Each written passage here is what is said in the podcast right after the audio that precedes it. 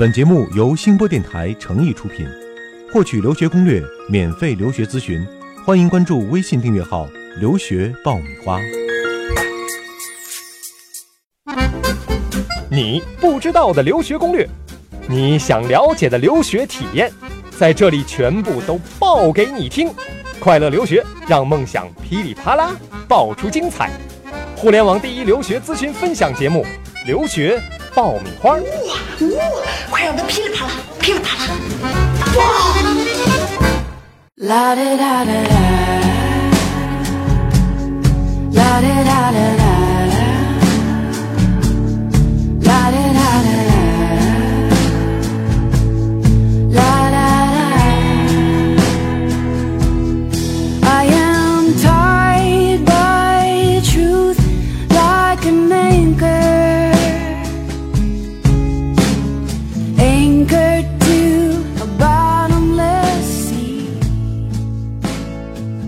学爆米花，欢迎收听我们最新一期节目，我是长天，我是文老师。文老师，最近你的学生在忙什么？这些拿到 offer 的学生？哦，这个时候大家有的已经办下来签证了啊，在忙着租房子、打包行李。嗯，哎，所以很多学生会给我打电话，老师，我要不要带这个呀？要不要带枕头啊？我觉得不光是学生吧。打的更多的应该是家长吧，文老师，我的孩子要带什么东西啊？对，哪些是必须的呀？对对对，然后所以经常跟朋友吃饭的时候，就听我在那儿说啊，你这个枕头要带的，被子的尺寸最好是带双人的。然后我们朋友就说，哎呦，你怎么跟一个妈一样？呃，叨叨叨叨叨叨说那种琐碎的事儿，说你学生怎么什么都问你啊？所以今天做这期节目的话，就是一劳永逸了啊！大家以后再问我的话，我就说，哎，你们去听一下这个节目就好了。今天就是这个出国留学行李打包攻略啊。具体讲一讲，到底该带哪些东西出国？其实说到这个问题啊，我们回过头来想一想，我觉得真的是一个蛮大的问题。你想，等于说你把整个生活环境完全搬到了国外啊，而且，呃，你存在一个商品的这个价格的问题啊，有些东西必须的东西，你可能在国内确实是便宜，你到国外可能要付出更多的钱啊。另外有一些东西你国外是买不到的，是嗯，那所以就。问题很大，我到底第一我该带什么，不该带什么？第二，哪些是有用的，哪些是没用的啊？哪些是必须的，哪些是可带可不带的？对啊，对，大家带行李其实就是从两个角度考虑：第一，我能不能省钱？嗯啊，国外东西可能会贵，所以从省钱的角度来考虑。第二就是方便，我能不能买得到？可能国外没有，在中国只有在中国才能买得到。嗯啊，所以主要是从两点。我们简单这么来呃分几个类别来说哈，我们中国人讲衣食住行嘛哈，我们分几个类别来讲一讲。那我们就从穿的开始开始开始说吧啊，这个我们一般上大学这个过程当中，家长都会说你多带几季的衣服哈，对，特别是厚衣服啊什么多带一些。嗯，但出国很多学生其实反馈回来的消息是，有些衣服带去完全是用不到的啊，所以这个带衣服。一个原则就是，其实还是要真的提前查一查天气状况，对对，气候状况。我觉得这个可能跟这个学生的身材有关系啊。比如说你要长得很胖的，哎呀，那你到美国就太 happy 了，因为他有好多超级大码的衣服。哎我胖子的学生去美国永远可以找到很多合适的衣服、合适的鞋子啊。但是你太瘦小的这种，就只能去童装部了，而且就很难买到合适的 size。所以如果你身材是属于那种比较苗条型的，可能你在国内可以多多准备一些衣服。嗯，呃，一定要带一套。正装啊，无论是男生还是女生，比如说你可能会有一些机会应聘啊，或者做一些比较正式的场合呀。我个人的意见啊，就千万不要带旗袍。中国风嘛，不是挺好吗？啊，因为实在太普遍了，就像我们出门就不要送人家中国结一样，因为在一个呃 party 上面，你看穿旗袍的全是中国人，对，就是嗯没有特色。女生还是应该带一件比较正式的晚礼服，是吧？对对对，因为其实你是一个呃要。更国际化的人，就是你要融入到这个文化当中。我觉得你穿一些西式的衣服，大家可能会觉得你更容易沟通一点儿。嗯啊，其实女生面临的选择的困境更大哈，因为她们选择太多了。高高跟鞋哈，我到底要要不要带啊？带多少啊？其实带一两双相对来说，呃，品牌呀、价格啊比较呃优质一些的就可以了。对对对对。其实去那边。真的场合不是特别的多。嗯，就是看因为各种不同的 party，然后你就穿合适的衣服，不是说所有的呃活动都要穿的那么正式。所以在参加这个活动之前，你一定要了解一下着装，这个也是一个礼貌。比如大家穿的都很正式，你就穿了一个运动服来了，大家会觉得你很不适合这个场合。另外，是不是也不宜带太多？先带一个学期用到的，完了之后慢慢的再去购置和更换哈。很多家长就说：“哎呀，一次。”多带一些，反正可能孩子懒得洗衣服啊什么的，然后就最后导致大超重这个。对对对，但是我觉得这个袜子啊，这个小东西，我真的建议你在国内带，因为我很多学生觉得在国外都买不着特别合适的袜子。嗯，也也是尺寸的问题哈。再一个就是国外的丝袜，尤其是女生的丝袜超级贵，大概一个丝袜折合人民币要一百多块钱。那个丝袜那个东西很容易破的啊。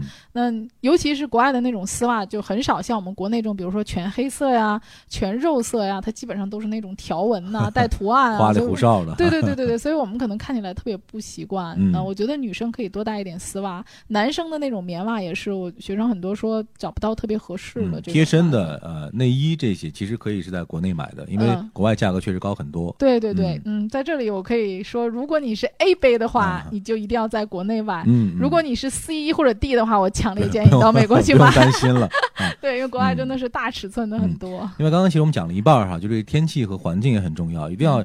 提前查一查。所在学校的这个大概是一个什么样的气候哈？我可能用到哪些衣服？对，比如你在东部地区很冷，有的学生说我要不要带羽绒服啊？我可能到国外去买。就我个人的感觉，我的很多学生去了以后都觉得国外的羽绒服真的没有我们想象中那么厚。嗯，国外人比我们扛冻啊。扛冻对。所以我觉得羽绒服你真的可以在国内准备一个又厚又长的。嗯。纽约那边真的挺冷的。嗯。而且好像还有很多城市，呃，虽然整个温度哈不会。会到那么低啊，但是他们有一些呃地方，这个空调开的会很足，所以也会需要其实带一些比较厚的啊，对，可以抵抵御这种低温的这样的一些衣服。对对对，比如说可能在国外你会发现很多人穿的这种帽衫儿是最多的，在学校里啊。T 恤啊，这样可能很多就是带有学校校徽的这种是最常穿的衣服，所以这种普通的毛衣啊，这些我倒觉得你不用带很多，在那边都可以买得到的。嗯啊，而且尤其是打折的时候，它很多衣服，比如你不要买那个很贵的那种品牌，类似于我们中国的什么班尼路啦、佐丹奴啦，真的都很便宜的。嗯，嗯就这个价位的，其实还是比较容易找得到的啊。对对对。那说过了一啊，我们再来说说十哈。嗯，很多学生。想省钱，说我一定要去自己做饭。嗯，那做饭有一个很大的问题，就是我去锅碗瓢盆怎么办？对对对，很多家长说你不用带那个，去那买吧。但实际去那之后发现很贵，一个锅国内可能买二三十，国外可能就是二三十美元都不止。最搞笑的就是我很多学生会问我说：“老师，我要不要带把菜刀？” 呃，其实国外的刀具很全的，呃，尤其是到沃尔玛呀这种大的超市里面。各种各样的道具都有，嗯，我觉得你不是那种超级大厨型的，嗯，你要求没有那么高，绝对是可以在国外买到合适你的刀具的。所以真的不用从国内带啊，尤其我的学生有说，老师我要不要带一些调料啊？比如什么十三香啊，还有酱油啊、醋啊，蛮需要的。呃，实际上在尽管它的价格是呃国内价格的十倍甚至五倍，比如说我在中国买一盒十三香可能要几块钱，比如说可能是五块钱，对，呃人民币，那么到美国这个东西就是五块钱美金。啊，就是你把中国的价格折换成美金就可以了。但是你想，我觉得我们家好像半年也吃不了一盒十三香，你大可不必为了这个事儿 啊，从中国千里迢迢带过去。那边有很多华人超市都买得到的，呃，酱油啊、醋啊这些调料还算是超市里面比较便宜的。我觉得可以带一些比较，就是所谓的。有特点一些的调味料，你就可能真的在国外买不到了，对对对，或者是你家乡的口味，你去了之后真的无法适应，你必须要去让自己去。对，这一类可以带。比如老干妈这种，其实在国外都买得到的，嗯，真的不用说从国内带什么老干妈啦、十三香啦这种。大多数的调料不是太特别的，都可以买得到。学生有带电饭锅去的吗？有哎，我前两天我的侄女儿出国，就是呃，我姐姐说，哇，我给她买了一个超级好的、很小的小电饭煲。呃，去国外的电饭煲很多种，而且这种电器都不贵，所以我不建议你买一个什么锅呀之类的这种，呃，没必要，很占地方又很重。嗯，那就是实其实实用实用的东西，其实也就带一些，就路上吃的东西就够了。啊，另外就是刚才讲的，国外确实买不到的一些。对对对，哦，这个吃的我要给大家介绍一下啊，就是如果是一个成品，比如说我带一包牛肉干啊，就是。已经是包装好的这种产品是可以带进美国境内的，但如果是散装的，比如说我带点小米啊，带点大米啊，这种种子性的东西，那个都不可以带进去的。对，如果是已经成成品的这种，比如我带一盒压缩的木耳啊，这个是已经成为一个产品，因为这种只要能够成盒的、有包装的这种产品，它都是经过检疫的啊，所以这个可以带进去。但是没有经过检疫的，就类似于这种东西，我们可能没法办法一一讲哪个可以，哪个不可以哈。有没有地方可以查到？就是。哪些种类的东西我是可以带的呢？呃，就是一些航空公司是有一些规定的，你可以查一下，或者提前咨询一下。对对对，但是可能没有那么那么明确、事无巨细的这样去给你讲啊。我前两天有一家长特别逗，他去看他孩子，他说：“哎呀，文老师，我想去给他包点饺子，但是我觉得美国的面不太好，我想从中国带一袋面过去 啊，问我能不能带面。嗯啊，那么你要是带这种已经包装好的，就是有品牌的这些，其实你是可以带进去的。嗯。啊，但是可能在检查方面，如果检查你的话，稍微有点麻烦。嗯，但是已经经过检疫的成品的这种，还是应该可以的。嗯，说到吃，其实还有一类特别的和吃有关的东西，就是药。哦，对。很多家长说，比如我们出去旅游，现在也是，比如你去国外的话，嗯，会随身带很多药。呃，因为第一语言不通，你去那之后你不一定找到能对症的药哈。对对。另外也考虑到药的价格的问题啊。嗯。那。这方面你有什么建议吗？主要是一个习惯，比如说我们中国人这个体质啊，他吃这个感冒药，我们这个药量是按照亚洲人的体质设置的。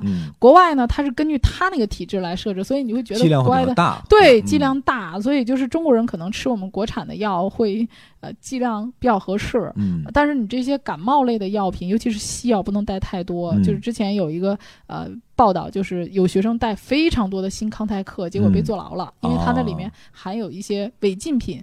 所以你每一种药呢，就是尤其是像这种新康泰克这种有含有呃可能吗啡了这种成分的药，要慎重，尽量不要带啊。就是你要带一些中药的话，一定要带中成药，就是说。我们有包装的，比如说一些膏药啊，什么这种有啊，可以带，可以带，这个可以带的，对，因为它都是成品嘛，有包装好的，就是糖浆啊什么这些，对对对对，都是可以的。别带那种中草药啊，像我学生说我身体不太好，我配一些中草药，这个纸袋装的这种就很麻烦了，因为他不知道这是什么东西啊。然后这个比如说云南白药啊这一类止血的啊，我觉得你都可以带一下，大家在网上都可以搜得到这种啊要带的药的清单，可以参考一下。嗯，还有一个就是。呃，比如说有一些非处方药，它会不会需要你提供一些医生的一些证明啊，或者说是这种东西会需要吗？呃，它要如果不是，比如说你放在托运行李里的话，大多数情况下不会啊太让你去检查。比如说他申报的时候，他会有一条，就你是否带了药品这一条。呃，我其实建议大家还是勾，就是呃，如果说你说你带了啊，然后他。检查说哦，你这没有问题。但如果说你写没带，然后他检查出来了，那就要罚你很多钱了。嗯，所以申报的时候还是要如实申报。对对，就我们没有带什么违禁的东西就没事儿。好，那这块是和吃有关的啊，就说到这儿啊。还有一部分呢，就是和学习有关的，比如说书。嗯。电脑啊，还有一些其他的学习用品，这些啊，那到底是买划算呀，还是从这儿带过去划算？对我有学生跟我说，老师，我要不要带一些高中的课本啊、教科书啊，这样过去没事儿看一看？哎，我觉得现在已经是电子时代了，好吗？我们这个。可能大的那种词典都已经没人带了，都是电子的，就真的不必，因为你你现在有互联网，很多东西都可以在网上查到的，真的不用背那些书啊过去啊，所以这种课本类的我觉得不用的。而且大家现在你看网上购书很方便，美国很多学生基本上会啊用一些电子书啊，在亚马逊上买一些这些比较便宜啊。嗯，呃，另外一个大家也可以这个。在学校买一些二手书，嗯，书方面大家不用带太多啊。对，呃，确实是这种耗材，比如说笔，挺贵的，嗯，文具、纸、文具都挺贵的啊。这个笔的话呢，建议大家带一点笔芯儿啊，可以多次使用的，呃，因为这种就是跟呃可能比较环保吧，嗯，所以笔相对的话都比较贵一点。嗯，文具类可以。适当的配置一些啊，书籍就算了，比如尺子呀，对，嗯，然后还有的学生问我说，要不要带计算器？嗯，其实国外的计算器，我觉得选择种类挺多的，大家可以到国外去买。嗯，另外这个电子产品，很多学生说，嗯，我要不要就是把这个什么电脑啊、相机啊、什么这个 Pad 呀，什么都配齐了再出去？啊，其实国外买应该更便宜一些啊，对对对，所以。建议，比如说你有更新换代的想法的话，那索性就出去再买好。对，在美国买就好了。包括你的手机啊，这些其实真的不用在国内换，因为到国外它有那种套餐。嗯啊，你买一个套餐，它就送送你手机啊。嗯。而且很多学生啊，在学校里面，学校有一些商店，他卖这个苹果笔记本电脑 Mac 的时候，有一些折扣是外面学生买不到的啊，在学校里特殊的给学生的折扣，所以可能这个价格你在中国还买不到。嗯，刚才讲到了衣食还有学习用品哈，另外就是我们日常用的一些生活用品，比如说被褥啊、对餐具啊什么这些。现在带被褥的学生还多吗？我印象中是不是应该？越来越少了。每个家长都会问这个问题啊，要带什么样的被子啊？我个人觉得说，在一些超市里面，被子的选择还是很多的。嗯，但是确实是呃，价格上来讲，可能会嗯，每个人感觉不一样吧。比如前两天我跟我一个客户说，我说你带被子的话，美国的被子可能要呃折折下来要好几百块钱，甚至特别好的可能有七八百。他说很便宜啊。哎，我说真的很便宜。我说我们家做一床棉被可能才。一两百块钱，他说我做一个蚕丝被要花两千块钱的，那我觉得国外这个被子才几百块钱，很便宜啊。啊，所以每个人的概念不一样，我会觉得被子很贵啊，因为我盖的是纯棉被。对，另外是从舒适程度来说，可能从家带去的要好一些，要舒服一些。但这个取决于说你的行李到底有多重啊？对，有多重了？有没有这样一个空间，还能带这样一些被子啊，或者说餐具啊，日常的一些用品？大家要参考一下你到达的时间。如果你到达时间是深夜的话，可能你没有时间去买被子。嗯，比如你住这个呃学校的宿舍，学校宿舍里面是不提供被子的和枕头，你要自己去买枕头和被子。比如说你到的是早晨或者上午，你下午还有时间去超市买。如果你到的是夜里，那你可能那一晚上就没有被子可以盖了。嗯，所以临时的这种过渡的这个必需用品还是要准备。对，比如可以准备一个薄薄的小垫子呀，这样小呃小被子，然后带一个枕头啊，这都可以。嗯嗯，刚刚讲了几个比较大的门类哈，其实还有一些很细节的生活的一些用品，建议是大家可以在国内去购置或者来准备的啊，比如说。有朋友就提到说，相片儿啊，这是一个很有意思的点哈。对，说国外照相还是蛮贵的，嗯，冲印照片很贵，嗯，特别是证件照啊，对对对，去可能学校要办一系列的手续啊。所以建议呢，在这儿多照一些，多洗一些啊，这样呢就能省掉这部分的费用啊。在美国照相还有个问题啊，就是它很少提供电子版，嗯，因为它的很多照相是自助的，现场冲印出来，对，现场冲印出来。那比如说我的学生最近这段时间都有回国来续签的啊，刚才还有个家长给我打电话问续签的事儿。那续签的时候要提供一个你最新的照片的电子版，嗯，来上传。这个学生在美国他就找不到这种电子版，嗯。哎，所以我建议你在走的时候呢，可以提前拍一下，拍或者你回国以后呢，如果时间不是很紧的话啊，你可以回国再拍。每回一次可以更新一次哈，对对对，这样确保说你能带一个最新的电子版的这个照片。嗯嗯，而且我建议你一定要把这个，因为这个时间段还有学生回来要续签的，嗯，呃，你一定要把你的续签时间呃控制在。提前三周去准备，因为送到中信银行的话，大概要两周的时间。嗯，你前期回来照片啊、准备材料啊，可能要一周的时间，要把时间算好。嗯，呃，这是一个很小的点啊。其实还有一些很多这样的点，比如说，呃，有一些之前去留学的学生就会建议说，其实可以带一些比较有特色的中国的工艺品或者小礼品啊，作为去。和老师啊、同学拉近距离的一个很好的这个方式啊，这一点好像很多学生都比较注意。对对，带一些有中国特色的中国符号，但是不要带中国结啊，老师建议。对对对，嗯，老外老外见太多了。对茶叶啊这些，咱们中国可能能买到比较普通的茶，在国外也买不到。嗯，呃，就在国外就已经很好了啊。小礼物的话，我觉得现在淘宝上有很多种啊，大家可以参考一下。嗯，另外就是。信用卡，嗯啊，信用卡我们之前其实讲过一期哈，对就是出国之后呢，你其实应该，呃，至少要备一张这个 Visa 或者是嗯 Master 信用卡啊，嗯，然后另外的这个嗯信用卡使用的范围也也一定要提前搞清楚啊，在国外能不能用啊？这样的话以备不时之需。另外出国的路途上的这个现金。啊，很多学生说，我到底带多少合适啊？啊，带什么样面额的合适啊？对，带五千美金以内，这是有限额的啊，不能带太多，因为带太多的话会被查抄的。另外，还是要换一些这种小面额的这个。是这个呃，换钱的话呢，你要提前跟银行去预约，嗯啊，最好是在当地的多家银行。如果你想换的多一点的话，可以在不同的银行的分支机构，嗯啊，来提前预约换取，因为银行要看呃你。有没有零钱给你嘛？嗯啊，换一些小面额的，比如说五美金、十个美金。当然，如果你能换到一块的，会更好了。嗯，呃，当然了，行李的种类的确是太多了哈。我们今天可能用一晚上，我们也对没有办法穷尽的告诉大家哪些带，哪些不带。给大家讲一个特别简单的方法啊，因为在美国网购是特别方便的，所以大家在呃选择这个带什么东西。国内便宜还是国外便宜的时候，建议大家可以去上亚马逊啊这种网购的网站先查一下，先做个比价。对，做一个比价。然后呢，如果你觉得这个价格还是可以接受的话，你就到美国去买，因为大家其实在美国还是网购很方便，不是差特别多那种的话，就没有必要。因为你的浪费这个这个行李的空间了。对对对，行李实在是有限额，装着装着就超重了。嗯嗯，刚刚呢我们讲到了种类啊，这个我们先放在这儿。另外呢，就是。这个行李其实在这个打包的时候也是有一些技巧和有一些需要注意事项的，比如说，呃，应该是把一些不会在路途当中用到的东西，嗯，把它完全打包啊托运。但是呢，有一些东西是必须要随身来带的，嗯嗯，比如说你的身份的证件啊，签证的证件，对，另外呢，学校录取你的一些证件，包括一些贵重的用品。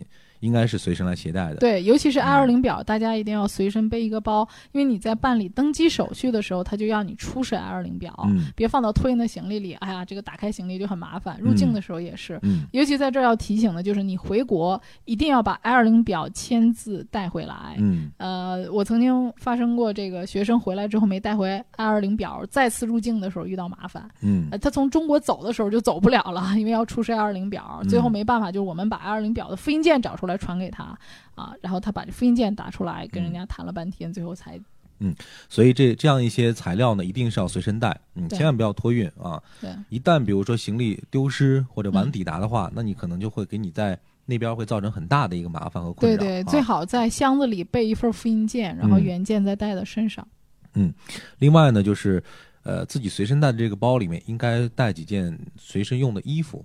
啊，嗯，也也有学生反映，比如说去了之后等行李等不到啊，那边天气呢你又觉得很冷或者受不了，但是你又没法解决啊。对对对，在飞机上可能也会遇到很冷啊，嗯，大家可以随身带一个一次性的拖鞋，我觉得在飞机上，哎呀，穿拖鞋好舒服啊。嗯，我突然想到还有一个很有意思的点哈，就是有学生建议说一定要多配两副眼镜儿。啊，对你问的这个问题，就是很多人都会说这个啊，国外配眼镜需要这个医师的证明。对啊，实际上我对这个问题呢，我建议大家这样，就是做两手准备，一个是在国内可以多配两副眼镜，啊，是可另外一个呢，可以到这个相关的这种眼科医院呐，开点验光的证明。嗯，其实你这个验光证明呢，到国外很多地方也是承认的，也是医师开具的。那么你拿着这个国内的这个验光证明呢，也可以到国外去配眼镜。需要翻译吗？这个？呃，你可以到一些相关的国际化的这种医院啊，比如说有这种涉外体检的地方，你可以提前开具一个。嗯。呃，然后这样的话呢，你在国外其实买一些高端的眼镜，比如雷朋啊，或者是呃 Deal 啊这种，其实你他们的价格要更便宜。嗯嗯。但日常用的话，肯定还是国内带去的更更划算一些。啊，对对对，你不买特别高大上的，就国内便宜了。嗯。总之，这细节真的是无穷无尽哈。我想文老师最近。有关于这方面的咨询也没少做啊，特别针对家长的这种心理，每一个学生都要做。对，事无巨细。对，这其实也是对自己生活的一种精心的打理和规划哈。嗯，其实我挺期待讲这期节目的，因为我觉得以后我可以不用再讲了，直接让他听这节目就可以了。嗯，呃，除了文老师讲的之外呢，在我们的公众微信号“留学爆米花”上啊，我们也会更新一期节目。那这个内容呢，可能会更加的详实和丰富一些啊，会列举很多啊一些大家需要携带的一些物品啊，包括分类。刚刚我们讲到了哪些可以带，哪些不能带哈。那其实有一些是千万不要带的啊，否则会很麻烦。对啊，比如说我们讲到的盗版的书，对盗版的光盘啊。但说实话，我有些学生真的也带，但是也没有被查抄。这就看运气了哈。对对对，比如说，但是你要拿了一个假名牌包的话，可能会比较不太好。这个风险比较大，可能会被查。对，呃。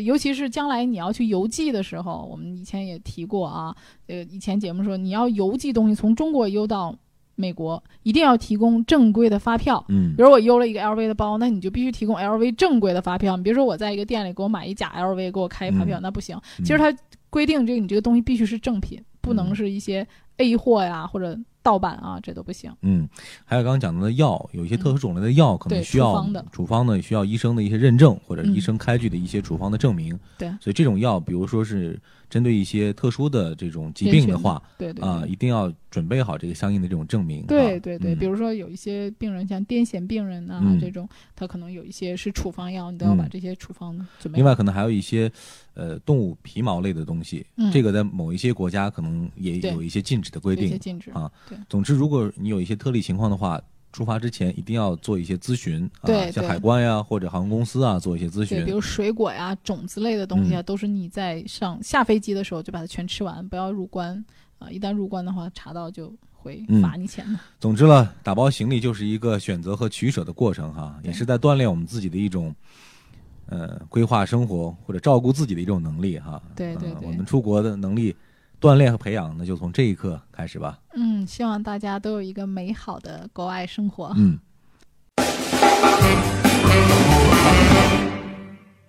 留学爆米花，接下来是我们的文老师答疑环节啊。这位朋友呢是在我们的微信公众号“留学爆米花”上来提问的，他的名字叫张永春，呃，这应该是一位美术生哈。他问，哦呃，今年即将高考的美术生有国际合作比较好的美国或者说英国的学校可以选吗？因为他这个高考其实跟申请国外学校关系不大，关系不大哈。对，嗯因为他也不看高考成绩。嗯呃，出国的话呢，还是第一要看你的作品，然后根据你的语言成绩来选择学校。嗯当然，我想他可能会考虑那些高考考得不太顺利的啊，没考上的，我想去美国。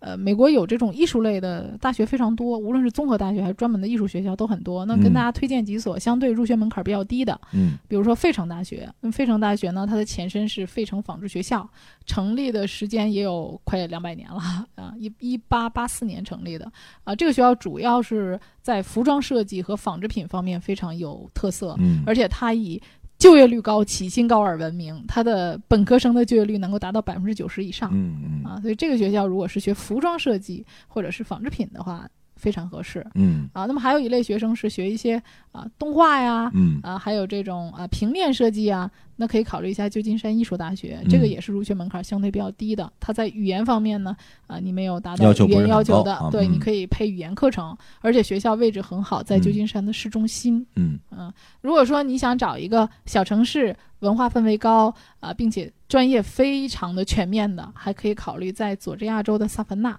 啊那么萨凡纳呢，它也是一个非常古老的这么一个城市，嗯，这个城市本身就是一个艺术之城，嗯很多的呃这种艺术节呀都在这儿。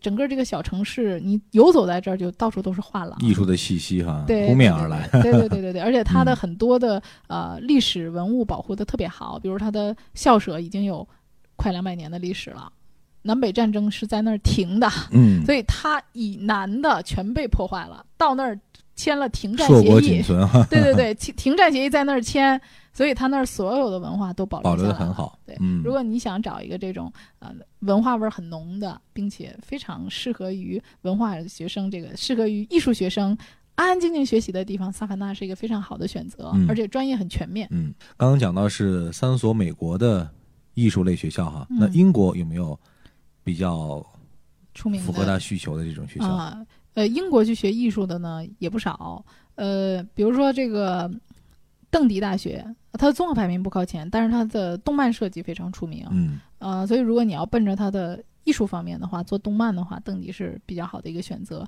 那么大家比较熟知的就是伦敦艺术大学，伦艺、啊，这个也是啊、从位置上来讲和学术上来讲都非常强的。还有一些呢是综合类院校，你会嗯发现英国很多还是以综合类院校为主，嗯比如说。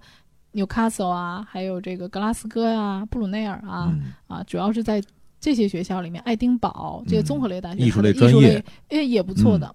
那上面就是文老师的推荐啊。刚刚我们其实讲到的是专业的话题哈，这也是给我们下一期节目留了一个伏笔啊。下期节目呢，我们就会讲到大家非常关心的专业问题啊，也就是大家怎么能选到热门的专业啊？或者说现在我们选择学校的时候，哪些热门专业在未来是有更好的发展的空间和前景的？对，就业率高，就业率高，然后呢，薪酬待遇好啊。那下一期节目呢，我们会非常详尽的给大家分析一下，大家也可以在周五的这期节目当中来听到我们相关的分析和解答。好，我们下期再见。嗯，再见。